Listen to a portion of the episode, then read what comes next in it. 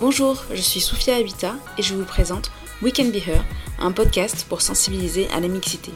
Dans chaque épisode, vous allez retrouver un parcours de vie d'homme ou de femme qui vous inspirera pour aller plus loin, pour vous dépasser et qui sait, suscitera des vocations.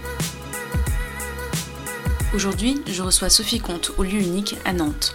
Sophie nous raconte comment elle est arrivée à monter une start-up tournée vers le digital et nous partage son appel à plus de femmes dans le domaine.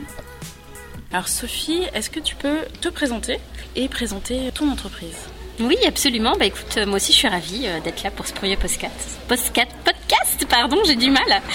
Euh, alors, me présenter moi, bah du coup, euh, moi je suis la cofondatrice de, Dream and Achieve, qui est une entreprise qui porte un produit, Makidou. Makidou, qu'est-ce que c'est? C'est une application mobile de tournage vidéo supervisé, de montage automatisé, qui est à destination des professionnels, hein, des entreprises. et l'idée, en fait, c'est de permettre à tout à chacun, à tous les collaborateurs de l'entreprise qui ne sont pas experts de la vidéo, d'être autonomes dans leur production de contenu, de vidéos du quotidien, euh, les petites vidéos qu'on peut faire euh, pour de l'interne ou que l'on peut poster sur des réseaux sociaux. Et euh, on est totalement guidé en fait dans l'application. On choisit un, template éditorial qui nous convient bien, qui répond aux besoins du jour. par exemple, je veux faire un clip événementiel d'un événement, donc je choisis le template clip événementiel. Il y en a 40 en tout.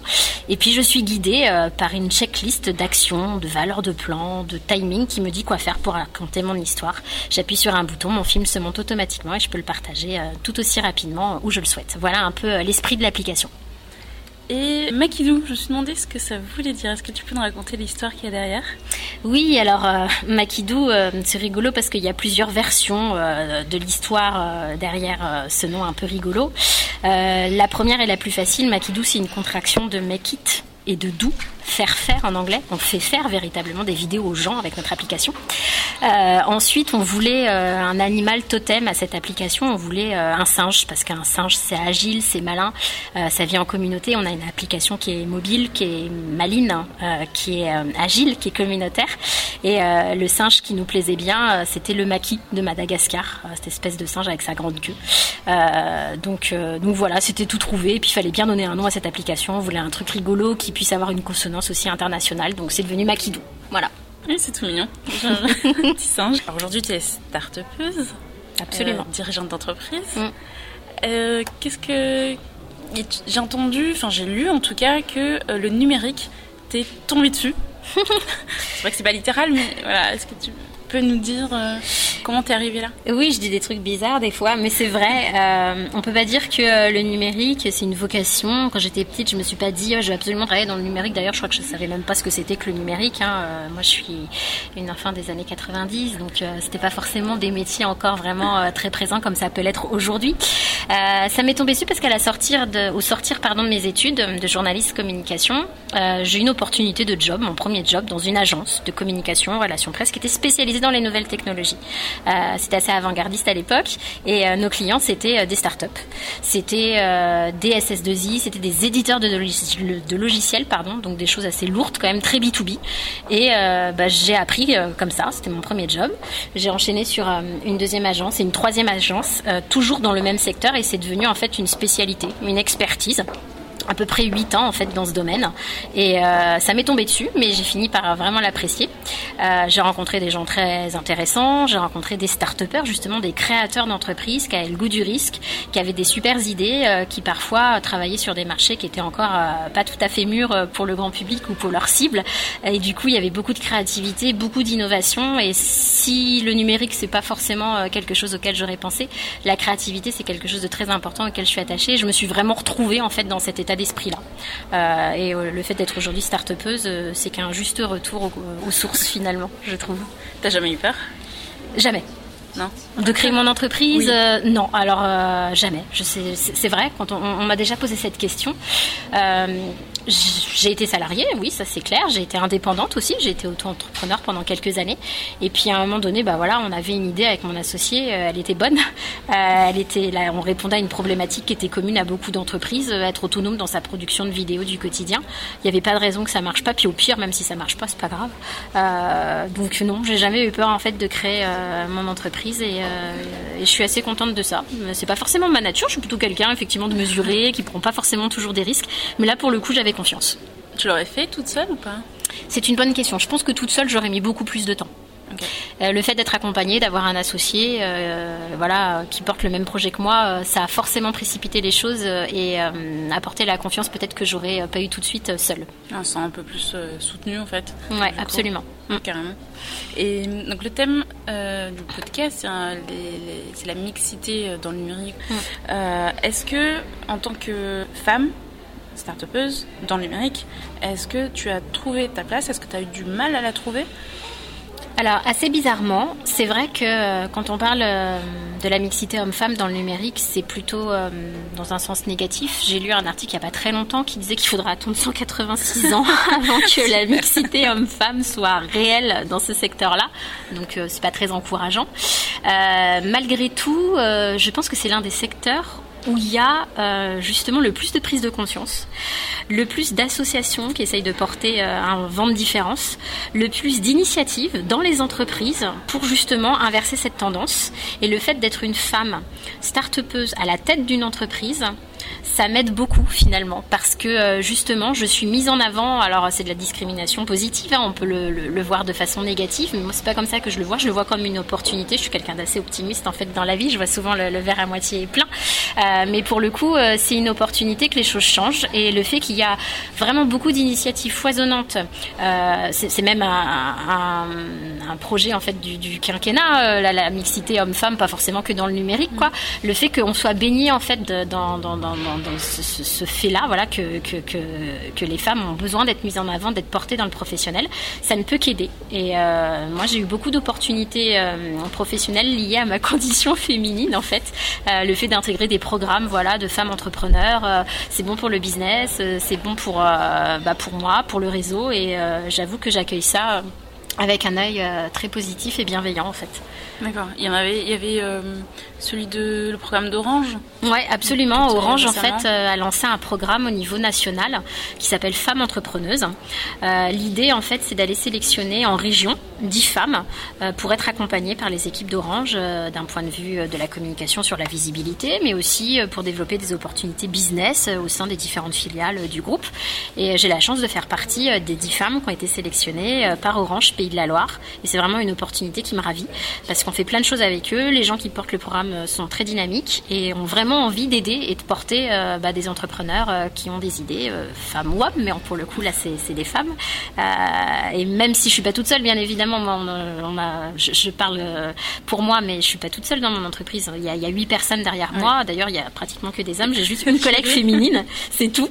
Et, et ça rejaillit sur l'entreprise en fait. Hein. Il y a quelqu'un qui est mis en avant parce que souvent dans la communication il y a un porte-parole. Il s'avère que c'est moi. Moi j'ai toute une équipe derrière et c'est sur eux en fait que ça réagit, ça réagit, pardon, rejaillit, c'était le mot que je cherchais, pardon, euh, et, et c'est que du positif. Et puis cette femme, euh, tu me disais que chez Orange, euh, c'était une femme qui, euh, qui portait le projet et euh, non. Oui, chez Orange, en fait, le, programme Femmes Entrepreneuses, en tout cas pour le Pays de la Loire, je peux peut-être la citer. Elle s'appelle Céline Doublé. C'est elle qui gère en fait ce programme pour le Femmes Entrepreneuses pour le Pays de la Loire.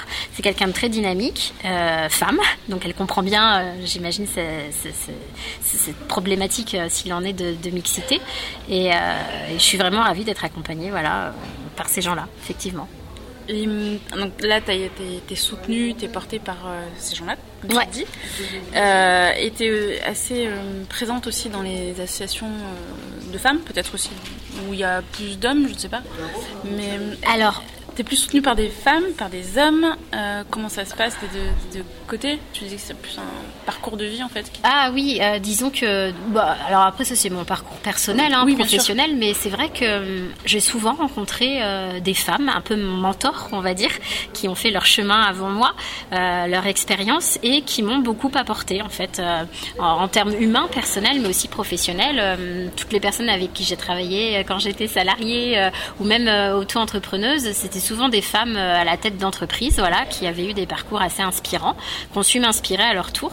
Et euh, je le dis aussi, je viens d'une famille de femmes. Euh, voilà, j'ai une maman, une sœur, j'ai six, tantes d'un côté, six de l'autre. Donc effectivement, j'ai toujours baigné dans un univers très féminin. J'y suis très sensible. Je me sens à l'aise en fait avec les femmes. Et je ne sais pas si c'est mon chemin de vie ou pas, mais c'est vrai qu'il y a toujours eu des femmes très bienveillantes et un peu providentielles qui me se sont tombées en fait sur mon chemin et puis qui m'ont permis bah, d'être là où je suis, d'être la femme femme que je suis finalement aujourd'hui. Donc je suis très sensible au féminin, c'est vrai. Et en tant que dirigeante, est-ce que, est-ce que cette mixité, est-ce que, oui, cette mixité en fait, est-ce que tu l'appliques? On parlait tout à l'heure de, de, de, projet du quinquennat, on parlait de, de RSE aussi, de mhm. responsabilité. Est-ce que tu portes ça euh, Ou en tout cas, tu as envie de le porter? Euh, Ça, j'en suis certaine. j'en suis certaine. Mais comment est-ce que tu le fais? Est-ce que tu y arrives? Euh, c'est un peu compliqué parce qu'effectivement, moi, je travaille dans une start-up dont le cœur business est très technologique. On développe une application mobile, donc c'est du développement informatique, du développement mobile. Je sais qu'il y a des femmes développeuses, ça, c'est clair et net. Je rêverais d'en embaucher, mais ça reste un métier, en tout cas sur la visibilité, qui est davantage masculin. Et malheureusement, je n'embauche que des hommes pour l'instant. Mais c'est pas du tout une volonté, c'est parce que j'ai pas trouvé en fait. Euh, d'ailleurs, je lance un appel si une femme développeuse euh, veut travailler dans une start-up euh, énergique, sympathique, sur un projet qui a plein d'avenir, avec un marché plus porteur que n'importe lequel, parce que la vidéo c'est un marché international. D'ici 2020, je dis toujours ce chiffre, mais c'est vrai, 82% du trafic global de l'internet se fera sous format vidéo, donc il y a vraiment des choses à faire avec la vidéo. Voilà, je lance un appel si tu es une femme, que tu es développeuse et que tu cherches un job, tu peux me contacter. je mettrai les contacts et les coordonnées euh, sur le site. Voilà. Il y a une raison pour laquelle tu n'en trouves pas aussi, c'est que tu disais qu'elle ne se mettait pas en avant et tu citais le projet de Femmes numérique que je trouve intéressant et très révélateur de, de ce qui est et de ce qui se passe. Oui. Alors cette fondation Femmes Numérique, elle est portée euh, par le gouvernement, elle est portée par diverses associations euh, de femmes entrepreneurs dans ce domaine-là du numérique. Et leur idée, c'était de produire 10 000 portraits vidéo de femmes au parcours inspirant dans la tech pour qu'elles puissent un peu euh, agir ces vidéos comme des rôles modèles pour des jeunes femmes qui, euh, du coup, ont un peu du mal à s'identifier dans des métiers qui sont toujours portés par du masculin. C'est vrai qu'on peut difficilement être ce qu'on ne voit pas. Et si, quand on voit un, on imagine un profil technique, on voit toujours un gars avec une barbe euh, mm. qui aime bien le métal ou ce genre de choses. En tout cas, pour parler des développeurs, c'est un cliché et on peut être euh, une jeune femme euh, féminine à talons et être développeuse aussi. Enfin, c'est un cliché aussi ce que je viens de dire. Enfin, quoi qu'il en soit, voilà, arrêtons les clichés. Bref, je raccroche les wagons. Tout ça pour dire, je sais plus ce que j'étais en train de dire. Être femme et puis développeuse. Ouais, donc femme, femme numérique. Voilà, c'était pour parler de cette association des 10 000 portraits vidéo. Et du coup, il, la, la, fondation a sollicité Makidou pour qu'on puisse euh, modéliser euh, un scénario euh, rendu accessible bah, à un grand nombre de femmes pour qu'elles puissent elles-mêmes s'autoproduire leur mm. petit portrait vidéo en suivant des guides et des questions très simples. Et en fait, on s'est heurté un peu à un mur, c'est-à-dire que L'idée était très bonne, mais les femmes osaient pas se filmer en fait, euh, se, se, mettre en avant, raconter leur histoire, leur parcours. Pour elles, c'était normal, il y avait rien d'extraordinaire, elles comprenaient pas pourquoi elles avaient besoin d'être mises en avant. Et en fait, en réagissant comme ça, finalement, bah, c'est jouer le jeu euh, de cette euh, de cette problématique de la mixité. Si à un moment donné, je dis pas que tout le monde doit être un étendard du féminisme pour que les choses changent, mais je pense que rien que de prendre la caméra et de dire qui on est, raconter son parcours, c'est déjà le début d'un changement parce que c'est la possibilité pour des euh, jeunes femmes de pouvoir s'identifier euh, à des modèles qu'elles n'ont pas l'habitude de voir. Donc euh, je pense que c'est important et qu'il faut bah, se mettre en avant tout bêtement. Voilà. C'est ce qu'on disait, c'est un peu bah, culturel mais aussi genré, c'est l'éducation. C'est social, c'est culturel, c'est historique. aussi. Il y a... on se met pas, enfin on dit pas aux filles de se mettre. Euh, ouais, c'est vrai, même encore en 2019. Aujourd'hui encore. Non, ça peut paraître idiot, on peut se dire bon non, aujourd'hui euh, ça va, on est en 2019, voilà. mais c'est pas vrai. Il y a encore des progrès à faire euh, à ce niveau-là. Puis toujours à, prouver en fait. Ouais, c'est ça, effectivement. toujours à prouver nos, capacités, nos compétences, à faire ses preuves. Ouais, c'est vrai, c'est juste. Même avec 15 ans d'expérience, on est toujours là. Ouais dire que oui, on en est capable en fait. Ça. Puis souvent, on a l'image, euh, la femme qui réussit, c'est forcément euh, quelqu'un de très dur, euh, qui a sacrifié sa vie personnelle et familiale pour être là où elle est, limite très masculine dans sa façon de se présenter, ou arriviste. C'est que des choses négatives. Hein. Si on réussit, c'est que négatif.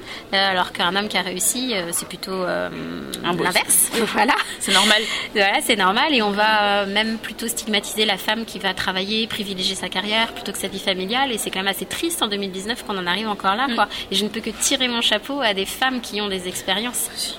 hallucinantes qui font de la politique, un milieu tellement machiste, ou qui sont DG de, de, boîtes internationales et qui ont réussi à avoir une vie de famille et mm. des enfants. Et moi, c'est des gens qui m'inspirent énormément. Et je me dis, si elles peuvent le faire, moi, je vois pas pourquoi j'y arriverai pas non plus. Tout le monde, c'est sûr.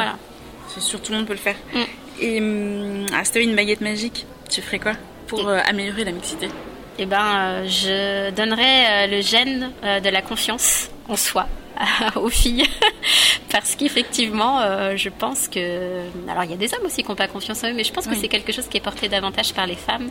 Et je voudrais leur dire mais arrêtez quoi. Ce que vous faites c'est top. On n'a pas besoin d'avoir une vie extraordinaire euh, pour pouvoir prendre la parole et dire qu'on est un professionnel de son métier.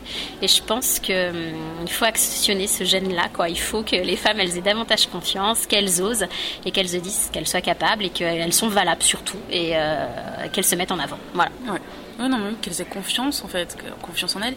Et ce que tu disais, c'était c'était très juste en fait de, de, faire fi, de pas faire attention à ce que dit la société, mais c'est hyper difficile. Ouais. Il euh, faut avoir un sacré caractère pour, euh, pour dire non, je peux y aller malgré ce que vous dites. Oui, parce que de toute façon, euh, il y aura toujours quelqu'un pour dire. Voilà. Dans tous les chemins de vie, vous rencontrerez toujours quelqu'un qui vous dira que c'est pas fait pour vous, que vous n'êtes pas capable d'eux. il faut avoir bah, la force mentale ou la confiance suffisante pour se dire ben non alors euh, après bien sûr on va pas se battre euh, contre des évidences si vraiment on n'est pas fait pour quelque chose on n'est pas fait pour quelque chose. Mais souvent c'est des petites phrases assassines qui ont été dites euh, en détour d'un couloir ou pas forcément justifiées qui vont résonner pendant des années en fait et qui vont empêcher les gens de s'épanouir. Et c'est vraiment très dommage. Donc euh, voilà, s'écouter davantage soi et pas forcément euh, les remarques négatives qui sont pas toujours justifiées euh, des autres.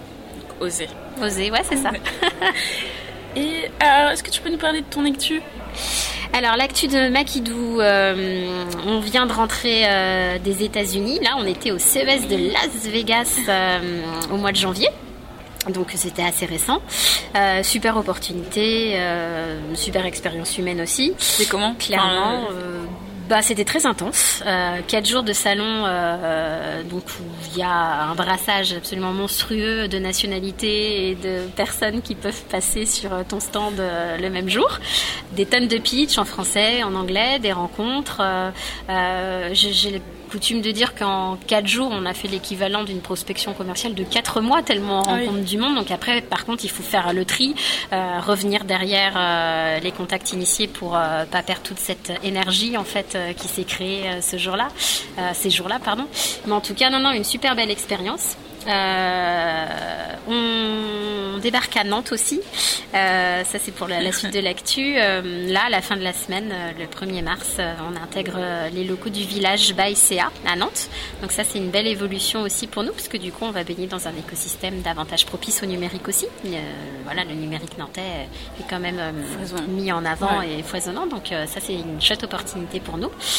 Euh, et puis, euh, bah, on grossit. Euh, on a recruté en fait un lead développeur au 2 janvier. Alors c'est très précis les dates. Et puis là, on a un développeur iOS qui va nous rejoindre là début mars aussi. Donc voilà, on, on on grossit et puis bah, l'idée c'est de continuer euh, notre euh, développement commercial, euh, faire du chiffre. Voilà, ça c'est le, truc le plus important aujourd'hui parce qu'on a prouvé qu'on avait des clients, on a prouvé qu'on était capable d'avoir une traction commerciale mois après mois. Maintenant, il faut le confirmer puis il faut aller plus vite et plus loin parce qu'on est sur un secteur quand même très concurrentiel où il faut toujours avoir un petit temps d'avance. Donc on continue sur cette lancée et j'espère que ça va continuer longtemps encore.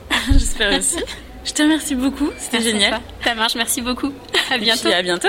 Si vous souhaitez en savoir plus sur notre invité, je vous ai mis les liens utiles sur le site femmedigitalwest.fr. Et si vous avez aimé ce podcast, n'hésitez pas à en parler autour de vous et à nous suivre sur les réseaux sociaux.